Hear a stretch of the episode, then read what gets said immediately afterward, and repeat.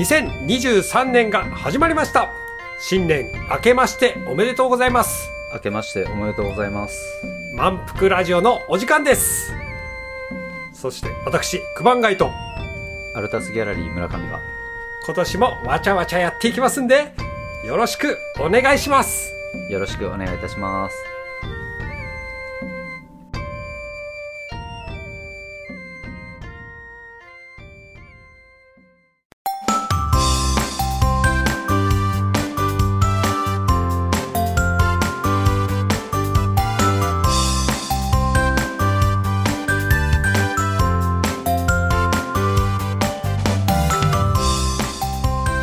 始まりました。満腹ラジオのお時間です。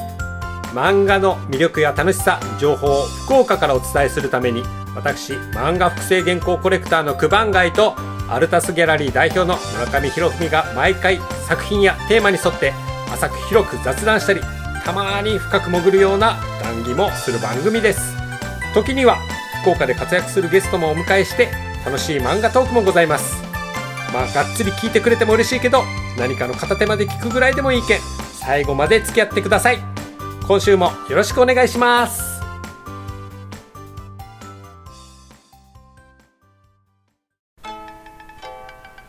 さあ始まりましたね。はい。はい。新年明けましておめでとうございます。新年一発目ですね。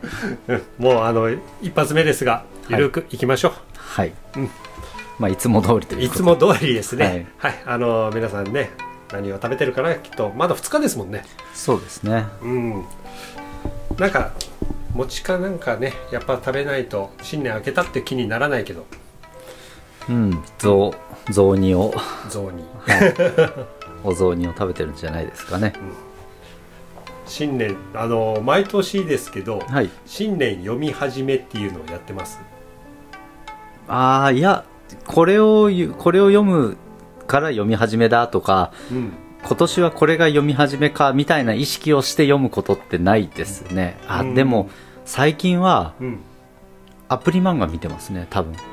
ああ、うん、新年年明けて、うん。結局その日の一番最初に見る漫画って、うん。スマホで見るアプリで紹介されてる漫画になると思うのではいはいはい、はい、紙の漫画ではないですね最近ここ何年かまあそうでなくてもうん。積み物になってますもんね、うん。村上さん。つみものですね。そうですね。読みたいやつを。今年こそ封を開けようという。いやーそうですよね。本当ねきっちりシュリンクされた封をされてるやつって何年もそのままにしちゃったりすることがあるんで。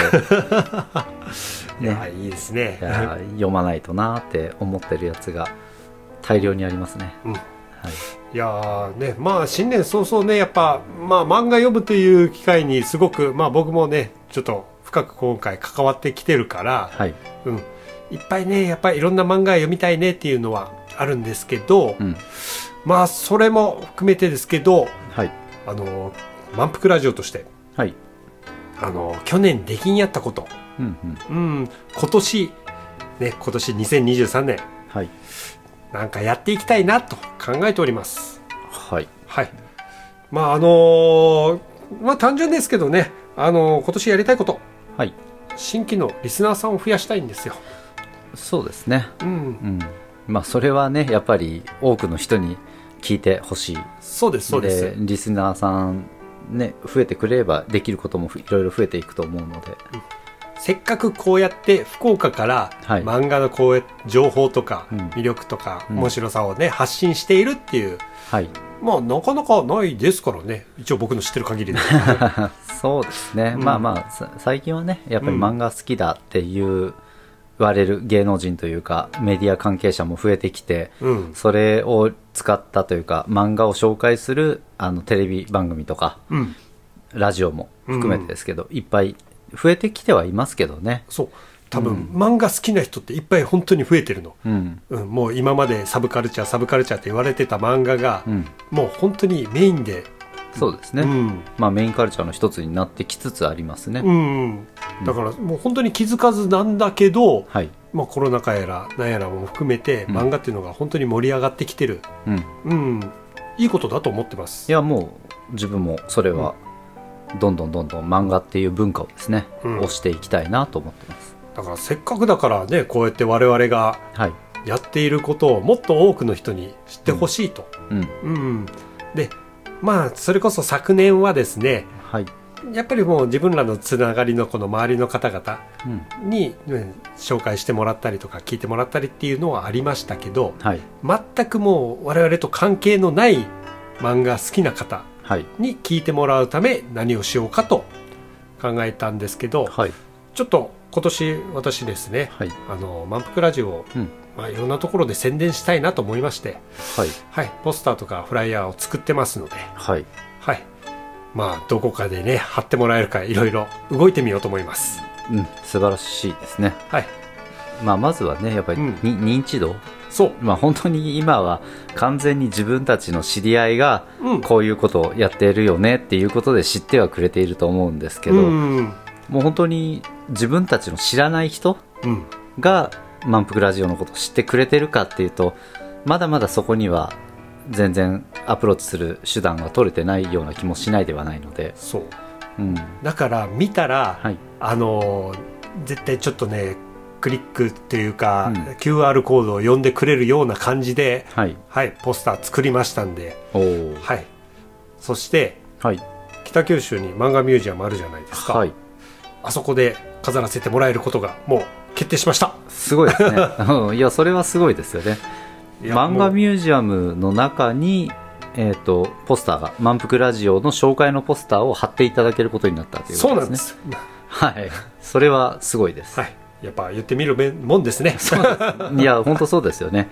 まあ自分もそれこそ自分がやってるアート方面でうん。のつながりとしてあの北九州市漫画ミュージアムさんの情報をいただいたりとか、うんあのそういう意味でのつながりはありますけど、うん。まあ、だからといって自分があのそういうのを使ってアプローチしていくっていうのはちょっと違うかなっていうのも思ってたのでまそう村上さんと違って、私はただただの行動力です、あいやそういう意味ではね本当にあの熊谷君がそういうふうに動いてあのポスターを掲示してもらえるということをか勝ち取ったっていうのはすごいなと。いやいや僕自身がびっくりしてますもん だからもはい。う急遽急いでちょっとねあのポスターをいろいろ制作したりとかもありましたけど、はい。まああの今後そこだけに限らず、うん。やっぱり漫画という一つのジャンルで、うん。あのそこを目立たせた施設はい。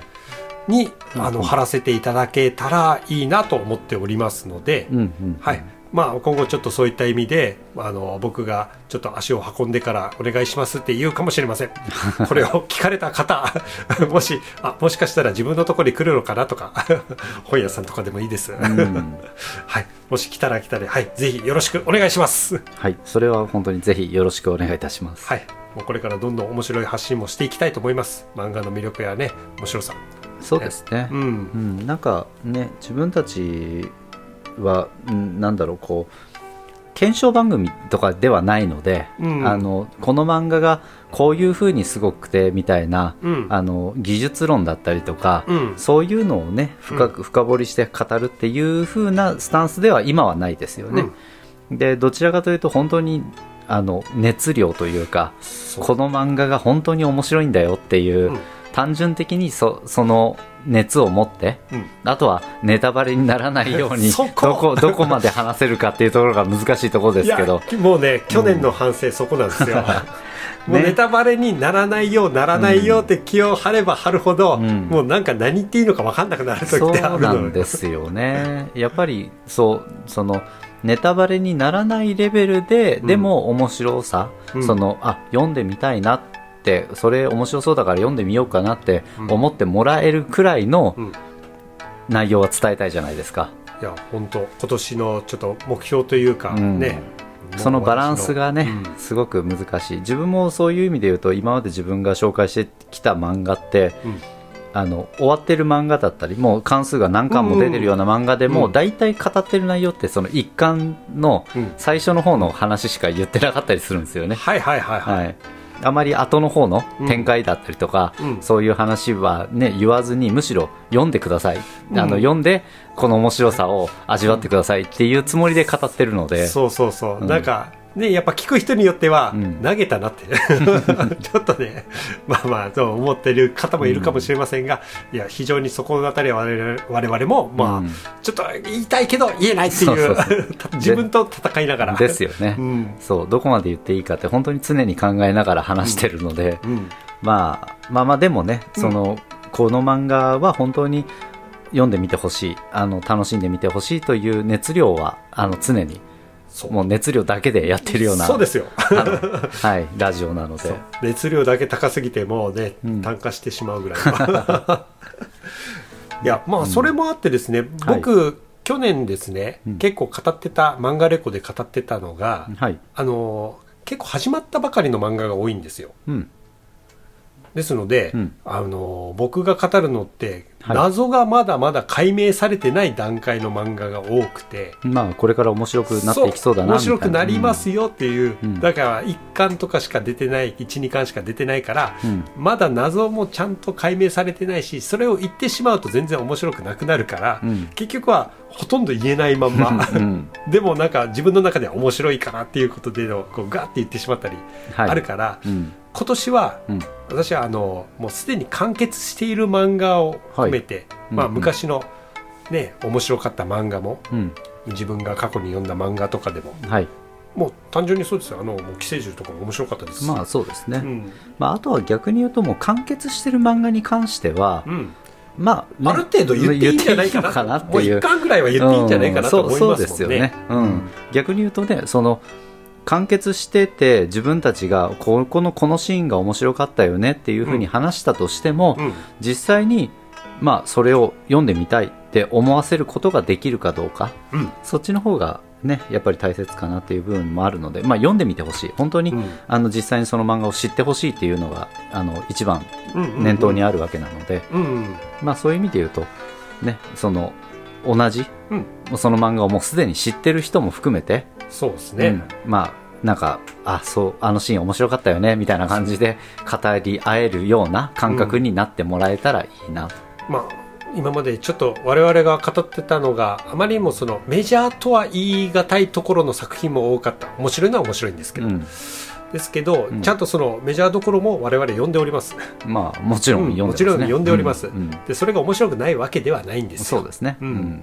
ただ皆さんがあまりにもやっぱり読んでると思うから、う今更我々がこうやって話したところでともちょっと思ったんですけど、うん。でもやっぱり面白いものは面白い、まあそうですね、うん、別に語ったところで損はないし、うん。むしろなんか共感性を持ってくれてる方、ねうん。リスナーさんとかいるかもしれないかなと思ってうんそれが今年の私の目標です。うん、そうですね、まああのね漫画レコとか、うん。まあ、そういう形のコーナー以外でもまた新しいコーナーも作っていきたいと思ってますし、うん。まあ、そういう意味で自分たちがこれおすすめですよっていう漫画の一つとして、うん。もうすでに完結している漫画だったりとか、うん。そういうのをまあわちゃわちゃとわちゃわちゃまあ、座談会形式みたいな感じでうん。話してみるのも楽しいのかなって思いますね。なんかね、もうリスナーからしたらお前ら付き合ってんのかって思われるぐらいいやいやいや。ね。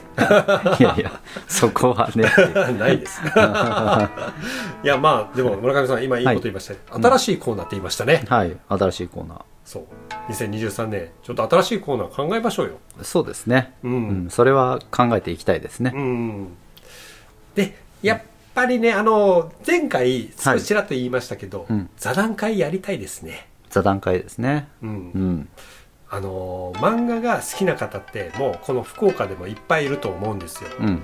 ですけどやっぱね僕ら以上にうん。もう本当になんか好きなんだけど、うん語る場所がないうん。ううんん。もう本当ぜひちょっとここで語りたいなってうん。思ってる方たちを読んで、うん。うん。うんまあ、それこそあの本屋さん書店員さんとかはい。でもそうですし、うんね、漫画同好会の方とかでもいいんですよ。うん。うん、やっぱそういった方たちと一緒にちょっと座談会してみたいなと思そいうました。ですね。うんうん。まあ、それこそね、その、普段、うんあの、自分たちがアーティストさんを呼んで、うんあの、語っていただいてる、うんあれも複数人で座談会みたいな、うんあの、形にはなってますけど、そうですね。まあ、もう少しね、人数も増やして、そうそうそう。あの、うん、やっぱり座談会っていうからには5、6人だったりとか、うんうんうん。まあ、そのぐらいね座組で、あのみんなで語り合えるみたいな形の回を作りたいですね。そうです。わちゃわちゃかけ10ぐらいのね。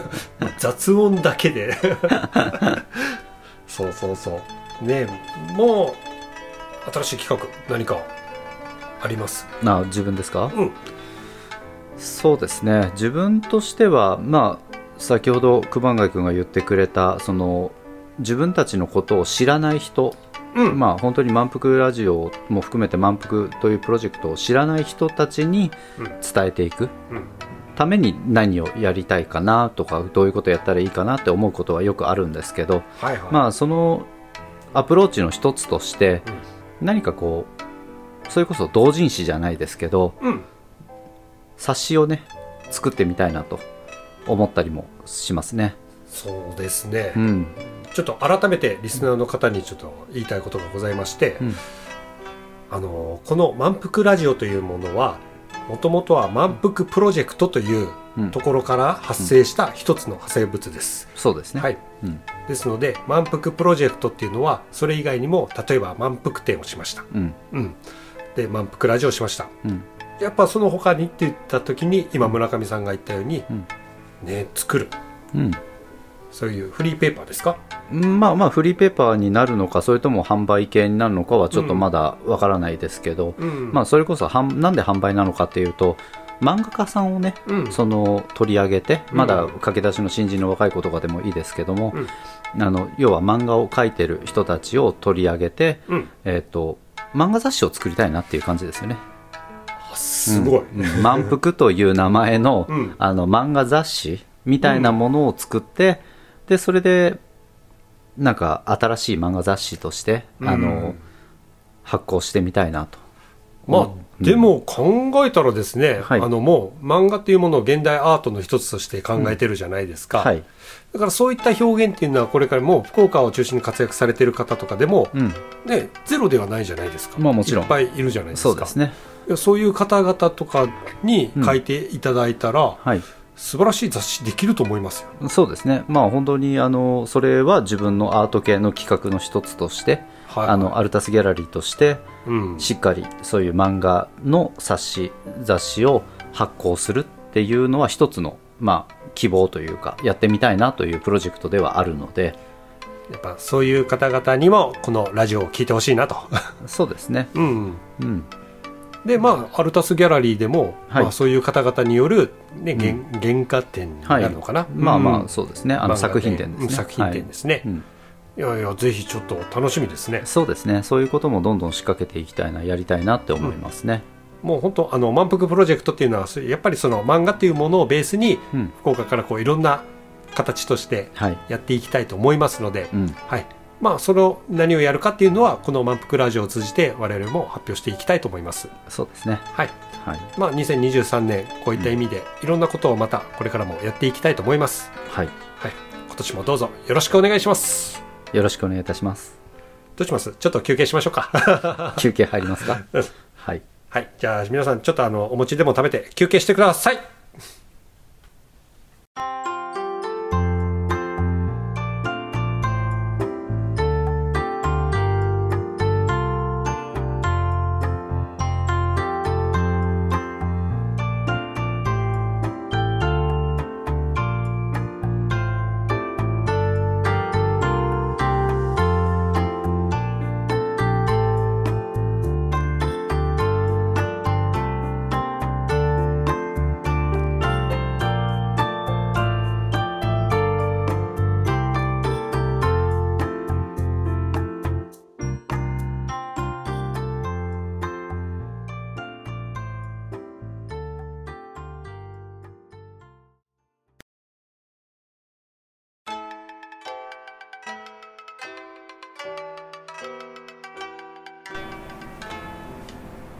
休憩終わります。はい、長い休憩でし 長いね。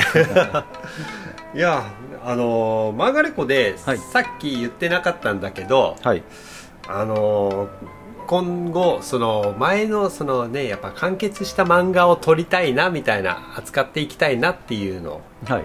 話しましたね。言ってたじゃん。うん。はい、でまあそれだけじゃなくてうん。あの作家をメインで取り上げていくような漫画レコもやっていきたいなと思ったんだけどどう？ああ作品この作品がっていうわけではなくてこの作家さんがという作家さんにピンポイント当てて、うん。うん。うん。で、まあ、うんその新作ももちろん紹介するんだけど、うん。やっぱ昔からこうこうこうこういうふうはいなはい。作品を生み出してって、うん。でこういうのを得意としている漫画家さんが生み出したん。今回の新しい新作はこれですって、うんうんそうですね、うん。いやそれはすごくあの話してみたい内容にはなりますね、うん。まあ、自分とかは特にあの漫画を買う時の一つの選び方が作家買いをしてるのでうん。もうこの作家さんの作品はどういう内容だろうととりあえず全部買って見てみるっていうようなあの買い方をしてるタイプのコレクターなので、うんまあ、うん。それこそあのこの前篠房六郎先生の話もしたし、はい。うんうん。そうですね。ん。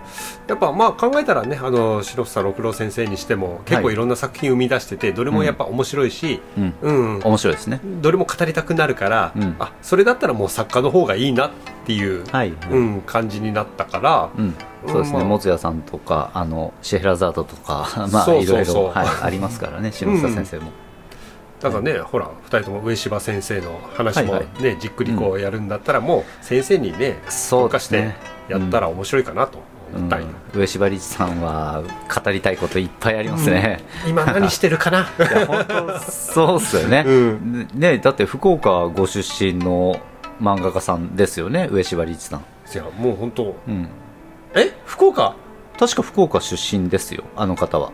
あれ？俺どっかで変な情報で福岡じゃないと思ってたのに。あれ違いましたっけ？福岡だったっけ？あれすいません。ちょっと自分もあのそこもそう言われると記憶がっていう感じですけど 確かご出身は福岡で、うん。で大学があの早稲田かなんかあの東京の方のあ大学そうそう。そう、はい。そのイメージがすごくあったかにら、行かれてでそれであの、うんですね、活動が主に東京でっていうふうになってたと思いますね。福岡出身です、うん、今ちょっと軽く調べましたら福岡ご出身です。おお、福岡いるかな？そうそうなんですよ。だから自分あの上柴リーチさんの福岡出身っていうのを知ったのが、うん。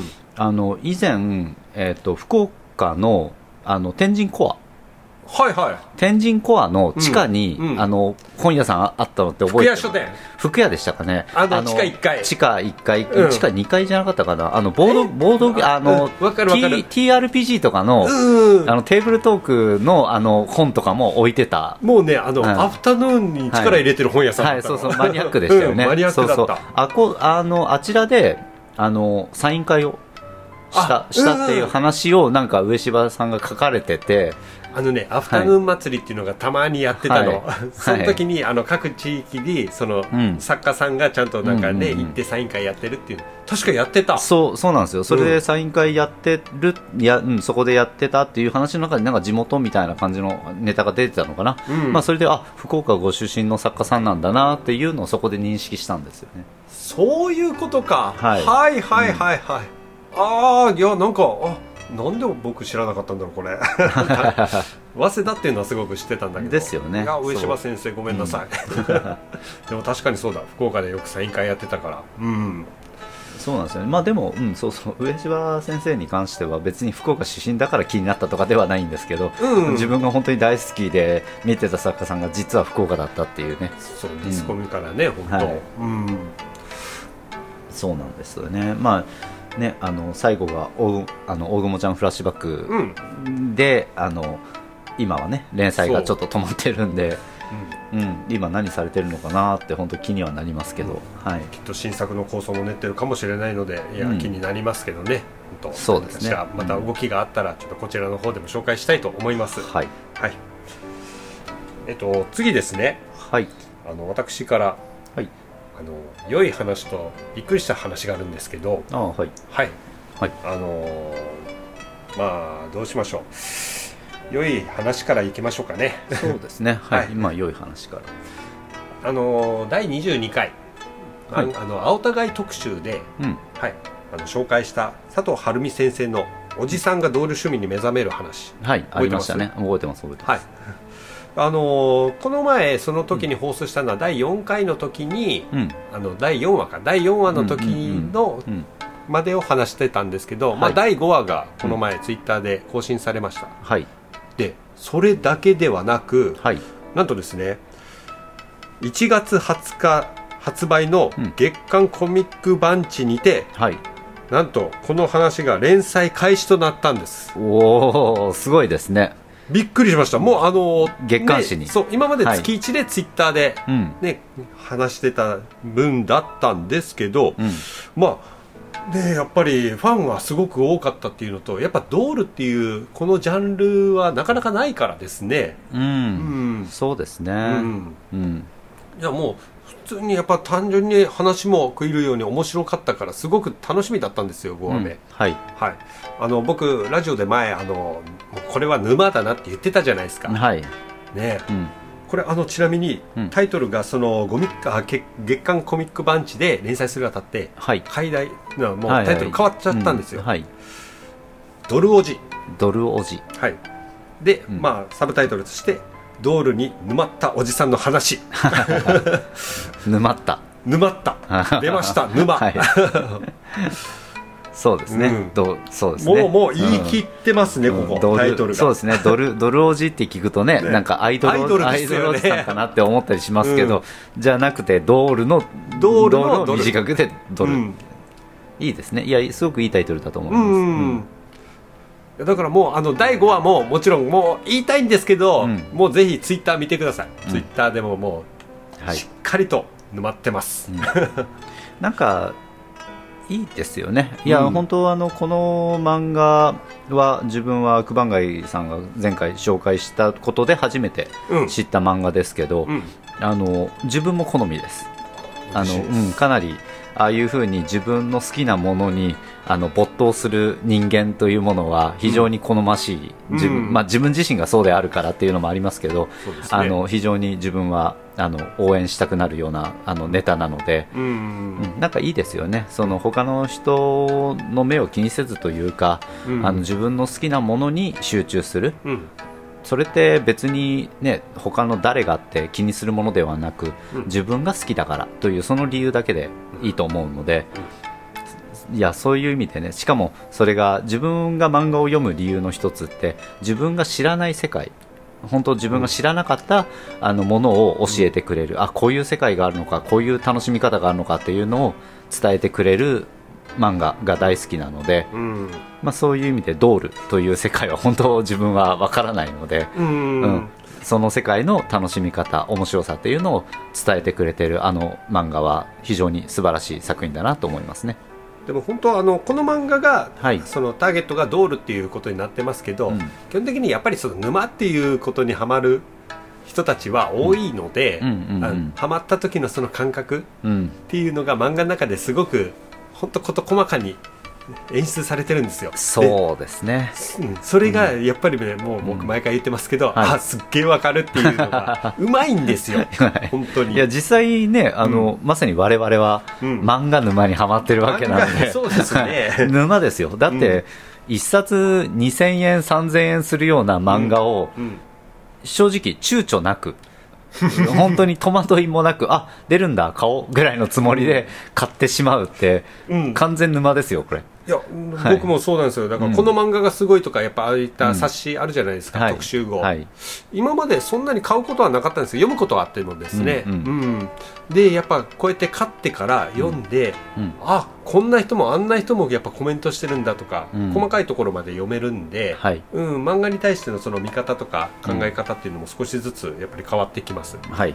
特に今はもう飽和状態と言われてるこの漫画の中なので、うん。いかにどれをサルベージするか、本当そうですよね、だってね全部のす漫画を網羅できるわけではないしわけではない、うんそううん。誰かが取り上げてくれたことでうん。初めて知るうん。っていう作品はもうものすごくいっぱいあるわけなので、うん。やっぱり今熊谷君が言ってたサルベージするうん。本当に誰かがそうやって、ひね、見つけてくれる？そうです。そうそう特にツイッター漫画になるとツイッねターはね、ツイッターだけで上げられてる漫画に関しては、うん。本当に誰かが紹介してくれないとインフルエンサー的なとかメディアだったりとか、うん。そういう人たちがあの、ね、つぶやいてくれてでバズったじゃないけどうん。そういう風にならないと本当自分で探してくるは難しい。いやあのコミティアとか、はい。あの同人誌っていうものは、うん。その会場に行かないとどういう本かわからないっていうのが今までだったんですよ、うん。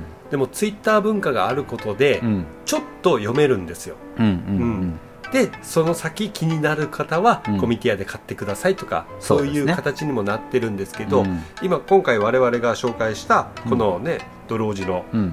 部分はもうバンチで連載されるということは、うんコミックスになる可能性があるんですよ、まあそうですね、うん。いや確かにあの漫画は自分は紙になったらうん。普通に買いたいですね。コミックスになったら欲しいです、いやーもう、はい。ぜひ楽しみです、うんはい。ですね、ぜひぜひあの読んだことのない方もツイッターでもまだまだ連載されておりますので、うん。ぜひ、はい、ご覧になってください、えー佐藤晴美とひらがなで検索していただければうん。出ますので、はい。はい、よろしくお願いします。はい。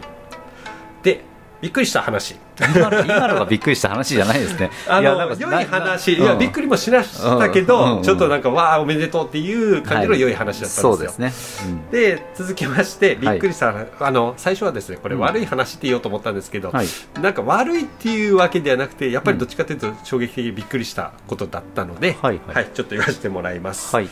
あのー自分がですねピッコマで、まあ、ちょこちょこちょこちょこあのルーティンとして読んでた漫画がありまして、はい。あのー稲子先生による「ぬかるみの食卓」という漫画がございます。はい。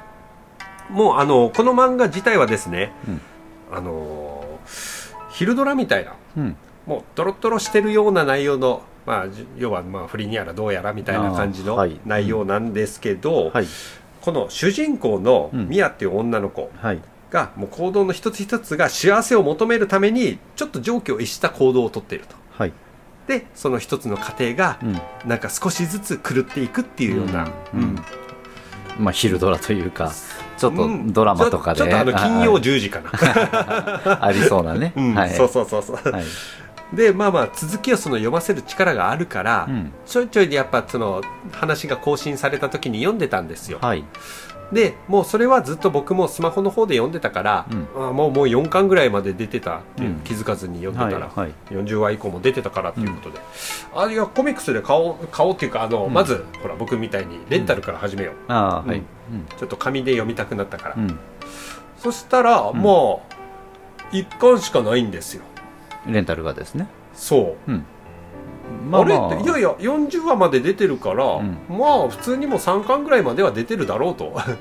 思ってたんですよ、うんまあまあだからレンタルの場合はねあの、そのあ缶がねそれしかレンタルしてない、置いてないっていう場合もあるんで、うんうんうん。はい。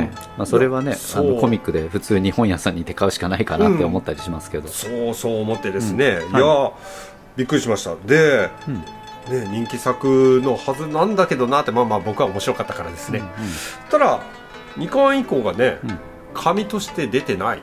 もともと出てないんですね。そう。はいはい。デジタルとしては、うん。あのちゃんと4巻まで出てるんです。はいはいはいはいはい。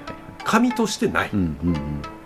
は この前それこそ前回の放送で村上さん言ってたよね、うん、いやあの本当。そう途中までしか紙で出てなくて、うん。まあ、いいろんな事情があって、ん。デジタルでしか出せなくなった。そうなんですよね。これか！いや本当そうなんですよ、うん。あの紙で出ないうん、うん。あこういうことあるんだなっていうのをびっくりしました。そう。いや難しいところなんですよね。ね。その今の若い子たちってね、うん。もう本当自分が若くないような言い方で本当若くないし あれこういう言い方若い子たちなんて言い方はね、あんまりやりたくないですけどうん。今の文化新しい文化として、うん。やっぱりウェブだったりとかあの電子書籍だったりとか、はいはい。まあ、そういう電子媒体で見うんるということがうん。ごく当たり前になってしまった、あの社会。でしかも、うんあの物がかさばるという理由で、うん。あのあまり紙の本を買いたくないという層も一定層やっぱりいるわけじゃないですか。でその理由というかねかさばるから、うんうんあのやっぱり部屋の日本狭いしね、うん。部屋とか、そういう意味で置きたくないっていうのも理解はできる、うん。理解はできるんですけどやっぱり自分たちね、うん。あの結構、ね、年齢がいってる世代からすると、うん。本本というかコミック漫画はうん。紙で読むという文化があって、う。ん。やっぱまあ、というより本ですよね、うん本というものはやっぱり紙で欲しいというのがあるので、うん。まあ、特に自分みたいなコレクター気質がある人間からすると並べて、ね、家でこう本が大量に並んでる背表紙を見てるだけでうーんって楽しいなって思う。いやもう僕としては、はい。なぜ一巻は紙で出した？そうですね、うん。そうそうもう、うん、ならもう,、もう絶版にしてから、うんもう全部オールデジタルですとかはい。でもいいんですよ、そうなんですよね、途中でやめるな、その歩みを止めるなっていうのは、うんまあまあ一読者としての希望ですがすね。ただやっぱりね、あのいっぱい読んでくれる方がいれば、うん。きっとこういったのっていうのは話がまた変わったりもすると思いますので、うん。そうそうなんですよね、うん。どうなんでしょうかね。その完全受注生産うん、みたいな感じにした時にはいはどのくらいの値段に抑えられるのかなっていう時代がいつか来るのかなと。今今みたいにその最初のい、うん。初版がうん。1万部吸ってますよとか、うん。あの10万部吸ってますよとかじゃなくて、うん。もう本当に受注生産のみはいはい。ってしなった時に1冊1000円ぐらいに抑えられたらすごいなと。そうですね。やっぱりもううん。1000円超えた時点で高いなってやっぱ思ってしまうし、でも、はい。やっぱあの作り手側もいいいいコミックスのね作りうん。こだわり持ってるから、うん。やっぱり1000円以上っていうのはそれなりの作りになってるんですよ。まあそうなんですよね、結局今の漫画文化としての、うん。まあ、日本の漫画コミックの販売形式、あの印刷形式としての、やっぱりあのなんなんだろうなその紙質。うん。その中身のあの本文というかあの漫画部分の紙質もそうだし、うん。かえー、と表紙うん。の紙厚紙もそうだし、うん。なおかつカバそーでカバーのあの想定とかのデザインとかもそうですし、そういうふうなそのいろいろなものがあの一つになって漫画というものになってるわけじゃないですか。う、まあ、ちょっとあの若干話が変わるかもしれないですけど「小熊のケーキ屋さん」っていう漫画あー亀戸先生のですね、あの先生が出されはい。る「小熊のケーキ屋さん」って子供たちのことを考えて、うん。あの防水の紙でできているっていう。はいはいはいはい、うん。そういえばうんうんうん。あり読む層ましたね。のことはい。をちゃんと考えて、だからうん多少値段はしても、そういうこだわりがある漫画っていうものは、うん。ちゃんとやっぱ読者っていうのは買いたくもなるし買っても満足する作りにはなってると思うんですよ、そうですよね、ただその、うん。これから先うん。紙として出すっていうこと自体がもう希少価値としてなった時に、うん。ただの普通の紙の本でも、うん。もう1000円超えになるっていうような時代になったらうーんどうだろうかなっていうのはちょっと考うん。えますけどね、あのー印刷の話をすると、はいはい。あのフォトブック、はいはい。もう本当にあの昔でいう写真を印刷して楽しむっていう文化が今減ってきていると、うん。であまあねスマホで撮って、あのパソコンでも見れるしスマホでも見れるし、うん。テレビ画面に映し出して家族で見れるみたいな、完全にその写真を残すのがデータとして残す。うん。昔みたいに写真アルバムみたいな感じで、うん。アルバム化しない、うん。写真を印刷しないっていうような時代に今なっちゃってるんですよね。うん。でその中で今印刷、えー、と写真業界うん。ひいては印刷業界うん。が生き残りようという意味で本当に格安のうん。あのフォトブックみたいなものがあの出てるんですよ。うん。それって1冊500円とか。で印刷できるんですよ。要は本ですよ、うん。写真写真集ですよ、うんうんフォトアルバムみたいなものをまあ何ページかな？16ページとか。うん。あの20ページぐらいで1000円以下とかでうん。フルカラーでうん。印刷できちゃうんですよ。そのその人専用のものをまあでも、うん。やっぱりあの量産できるという良さはあるよねそれ。そうなんですよね、うん。で結局それってあの一つのひな形的な形を作ってしまって、うん。あとはそこにただ写真を配置するうん。あの文字を配置する、うん。で印刷するっていうだけの話じゃないですか。はいはい。だから同じようなその一冊ずつでもうん。注文がして簡単に印刷ができて、うん。でそれがあの格安の値段で出せるってなればうん。漫画というものも全て受注生産、うん。うん。になるかもしれないですよね。うん。だからもうリーズナブルうん。にそういうことができる時代になってほしいなとは思います、うん、多分そうすれば、うん。その電子書籍という形式で出して、うん。紙が欲しい人だけうん。紙媒体のものを注文するみたいなうん。形になる最終的になっていくんじゃないかなと自分はちょっと思ったりするんですけど、そうですね、うん。多分まあ今その紙じゃなくて電子がね、当たり前というか普通になってきてるのも、うん。その紙の逆にその売れなかった時のうん。逆にそれがね、まあ、在庫在庫リスクだったり本当に処分という意味でね。だから昔の時代でいう紙が貴重だったとはまた違う 見方になってるから、うん。その今紙が減少している理由の一つとしてね、まあまあ本当にね、うん。あの資源の無駄,、無駄遣いというか、そうですね。ね、SDGs だなんだとか言われてる時代なので、うん。まあそういう必要な分だけ作って必要な人にだけ消費するというですね。うん。うん。まあ、そういう意味で言えばあの漫画という文化自体も基本的には、まあまあ、という本ですよね、うん。本という文化自体が電子で一旦出しておいて、うん。でも文化として紙の文化が欲しいという人だけ受注生産で対応しますっていう風なうん。社会の仕組みになっていく可能性はあるんじゃないかなと思ってますね。はい、まああの私この複製原稿でそういう時代が来てほしいなとちょっと思ってます。あ この好きな先生のこのページを複製原稿として欲しいと。うーん、そうっすね。いや、でもできますよね。それは完全にできるんですよもうね。著作権の問題やら何やらをクリアしたりすれば、うんね、今、あの、なんですかね、あの、ジャンプですかね、週刊少はいはい年ジャンプの方が、今もやってるのかわかんないですけど、自分の好きなコマを T シャツに印刷して、あ T シャツ販売ってありましたよね。はいはいはいジャンププラス。はい、ジャンプラスのあのね、サービスの一つとしてやってましたよね。うんいやあのねラーメン赤猫あるじゃないですか。はいはいはい。でインディーズまでは、はい T シャツダメだったんです。おおはあ、そうか、インディー連載ズだから。開始になってから、はいもう今どこでも好きなページで T シャツにできますよ。はい、はいはい。そうですよね。うん。いや本当そうなんですよねだからああやって自分の好きなものを好きな、んあのねうん。T シャツにしたりとか、うんカバンにしたりとかうん。あのえっ、とそういうサービスありますからねグッズとしてですね、うん、いっぱいありますからね、うんいやだから僕もね結構ねこのページいいなとか T シャツにしたいなっていうところギリギリまでは行くんですけど、はい、い、ややっぱりちょっとチェーンソーマンも見てみようかなみたいな感じで思ってはい、まあやっぱり1枚もね T シャツにしてもまあ、うん。えー、と4000ぐらいかな。いやあれなんですよね。そういい、うん。そういうのいいなって思うんですけど、うん。あの自分のことをリアルで知ってる人はみんな思ってると思うんですけど、うん。T シャツ着ないんですよ自分。部屋着も？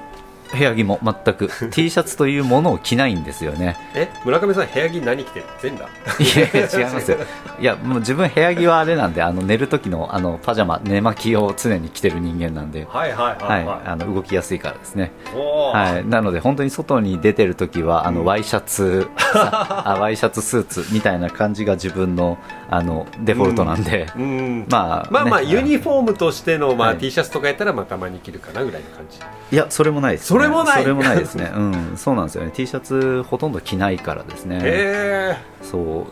ストリちょっとストリートカルチャー系とかうん。のストリートファッション的なものをほとんど着ない人間なので、ー。ああ、まあまあでもねそれこは好みっていうのもありますしあと環境というか、まあ、あとはあれですね。やっぱり今はギャラリーやってるので、うん。あのそういう意味で作家さんのうん。あの黒子に徹するという意味もあって、はいはい。もういや正直楽なんですよ。自分が楽だっていうのもあるんですけど白か黒しか着ないみそたいう。な村上さん大抵もうバシッとスーツで 決めてるから、はい、まあねそれが一番楽といえば楽ですね、あうん。のスティーブ・ジョブズがね、あの本当にいつも決まった服しか着ないあれは服を何選ぼうかって考える時間がもったいないというより、そこにリソースを割くのがあ無駄だと思ったからみたいな話がありますけど、同じ服ばっかりですもんね、うんまあそれに近いですね、うん。はい。まあ、自分はさすがに同じ服だけ着るっていうことはやってないですけど、うん。うん、でも色に関してはもうあの白と黒でいいかなって思ってますね。じゃあ村上さんに赤猫の T シャツを作ってから送ったら 着てくれないのかな？いやあーまあまあなんかのタイミングで来ますよ まあまあ、あそういうことで、あの、話がすごく、飛んじゃいましたけど、まあ、あの、稲子先生のですね、はいぬかるみの食卓、はい、あの、ぜひ気になる方、あの、うん。応援してあげてください。面白いです、本当に。そうあの本当これはねあの知り合い自分漫画家さんの知り合いもいるので、うん。あの本ご本人とかからお話聞いた話になりますけども、はい。やはりそのコミックとしてうん。紙として印刷されるその販売されるっていうことは、うん。その作家さんの人気度というものもかなり出版社側はあの気にされてるんですよね。うん。で今の時代でいう人気度っていうのは何かっていうと単純な話です。閲覧数ですね。そうですね。あのウェブ漫画とかそういうインターネットのうん。漫,、漫画に関しては、うん。あの閲覧数というものでどれだけこの漫画家さん作品が人気があるかっていうものを測って、うん。でじゃあいコミックにできるか紙として印刷できるかっていうのを判断されているらしいです。うん。なのでやはりその見てもらえる、うん。その作家さんが多くの人から注目を集めているということがそのコミックとして、うん。まあ、それは電子書籍も含めてだと思うんですけども、はい。販売物としてきちんとお手元に届けられるっていうのはその作品がどれだけ注目を集めているかということになりますのではい。そういう意味では本当にファン、うん皆さんこのラジオを聞いてくれてる皆さんも自分の好きな作品が実際に販売されるのかコミックスになるのか、続けられるのかっていうのは自分一人が見るだけではなくて、うん。多くの人に見てもらえるかどうかっていうのが重要になってきますので、はい。啓蒙活動は。そうです、はい。もうあのこうやってラジオで私がこう言うておりますけど、うん。本当にきっかけは何にしても、ん。例えばこの漫画がドラマになりましたとか、うんでそれで気になってね変わる急にバッと売れたりとかもする可能性ありますしね。そうですね。そう。なやっぱり自分たちも自分たちが好きな漫画家さん、好きなあの作品には残っていってほしいですので、うん。あの本当にこう自分は今アートというものに関わってますけども、作家があのその制作活動を続けるためには、うん。その作家さんが生きていかないといけない。あのご飯を食べれないといけない、うん。なおかつ、ね、その作品制作に対するお金も必要になってくる、っていうことになると今みたいな正直あの無料ゲームだったりとか、うん。無料で消費されるような文化ではダメなんですよね。うん。で YouTube とか広告費があの、YouTuber には入るでしょみたいな話がありますけど、うん。それって本当の意味でそのクリエイターさんを応援できているかっていうとちょっとその応援の仕方って直接的ではないんですよね。それは応援じゃなくてただ見てるだけであって。そうただ消費してるのが勝手に経済活動になってるっていうだけの話で、応援とは違うんですよね、うん。うん、だからやはりその作家さんそのクリエイターに生き残ってほしい、うん。この作家さんの作品をずっと見続けたいと思うのであれば、できればその作家さんに本当に直接的にお金が入る、またはその作家さんが直接活動しているようなものを応援する、うんというふうな形で応援してもらえるのが一番ありがたいかなと思いますね。そうそう。1話だけでもいいんで、はい。ね、やっぱりちょっと課金してから読むっていうことでも、うん。そうなんですよね。もちろんその1日待って次の、ね、1話を見るっていうのが、まあもうそういう読み方されてる方がほとんどかもしれませんけど、うん。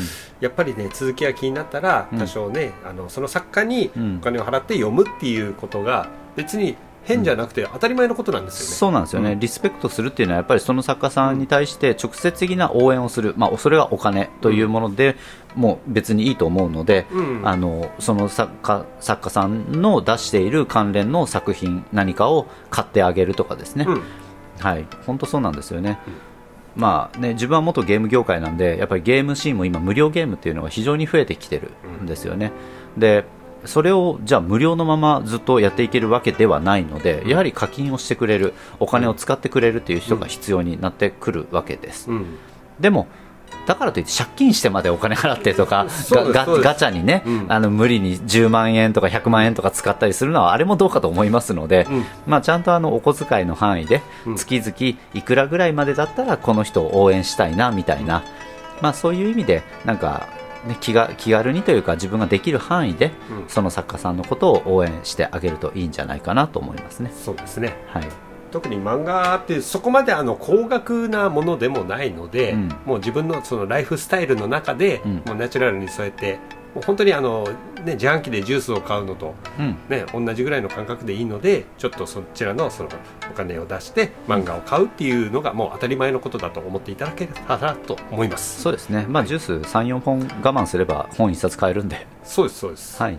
1話とかになるともうジュース1本分も まあ、まあそうですね。1話だけとかになるとそうなりますよね。そうそうそう、ん。配信だからデジタルは今そういったのもありますからね。そうですね、うん確かにもうなんかあの正月早々 そういう話ですけどただねいやあのうん漫画っていうものは、う。んやっぱり広くずっと長く続けていくためにはですね、うん。やっぱもうお互いがね読んでて楽しいといううん。やっぱ書き手側とかもうん。こうやって反応がちゃんともらえるとかね。そうですね。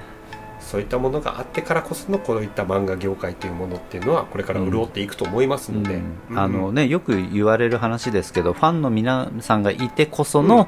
そのクリエイターがそうです。頑張れるのでみたいな。それって気持ちの応援っていう話ではなくて、うん。本当に経済活動として、うん。ファンがあのお金を払ってくれないと、うん。作家クリエイターは生きていけないわけなので、なのでさ本当ファンのみんながお金を払うっていうことが、うん。作家を生かすことになるんですよね。うん。うん。良い作品を生むためにはやっぱりファンもいないことにはですね、そう本当そうなんですよ、だからリスペクトっていう気持ちをうん。きちんと作家さんに対してあの伝えていく。それはあの言葉で伝えるだけではなくて、うん。作品を購入するっていうことで、うん。ちゃんと残すというふうに意識してもらえるといいかなと思いますね。そうですね。うん、いやこの「満腹ラジオ」もこうやってね、我々がずっと喋っておりますけど、うん。誰か聞いていつかファンになってくれる人を願って。そうですね、うん、なんかねそういう自分はねそういうファンになってくれる人をあの作っていくというかあの自分の会社の仕事がそういう仕事なので うん。あのやってますけどうん。人生かけてある意味やってますけど、うん。まあでも本当にこの「満腹ラジオ」も含めて漫画ファンを作っていきたいと思いますし、うん、自分たちの漫画熱漫画愛をどんどん伝えて、同じ熱量みんなが持ってくれたらいいなと。そうですね、はい。多分もうね僕ら以上にすごい熱量を持った漫画ファンっていう方がいると思います、そうですね。いっぱいいるでしょうね、はい。あのーツイッターやら何やらでもあの DM でいくらでもうん。お待ちしております、そうですね。まあでも僕の方が私の方が漫画もっと詳しいいっぱい知ってるぞうん。といつでもお待ちしております、まあ本当新年早々のあのね回になりますけど、うん。あのまさにこれからうん。新しい1年を見ていく上でそうですね。やっぱり1年続けていかないといけないので、そうですね、うん、漫画家さんたちも続けていかないといけないので。そうです。いやね、またどんな新しい漫画が出てくるかまた去年から継続している漫画で言えばどういう展開していくのかすごく楽しみですね、2023年、はい。満腹ラジオはねこの漫画を楽しさ魅力福岡からお伝えするためにできました、はいまだまだね福岡はねあのこういう漫画に関してのうん。いろんなこういう放送といいますか、うん、ねやっぱメディアとしての展開は少ないので、そうですね。まだまだ少ないかもですね、うんだからまあ我々はもうどんどん発信していきますので、うん。はい、皆さんよかったらここ2023年の1年間もお付き合いよろしくお願いします。よろしくお願いいたします。さあそれでは今年も1年始まりますよ。満腹ラジオ頑張ります。頑張ります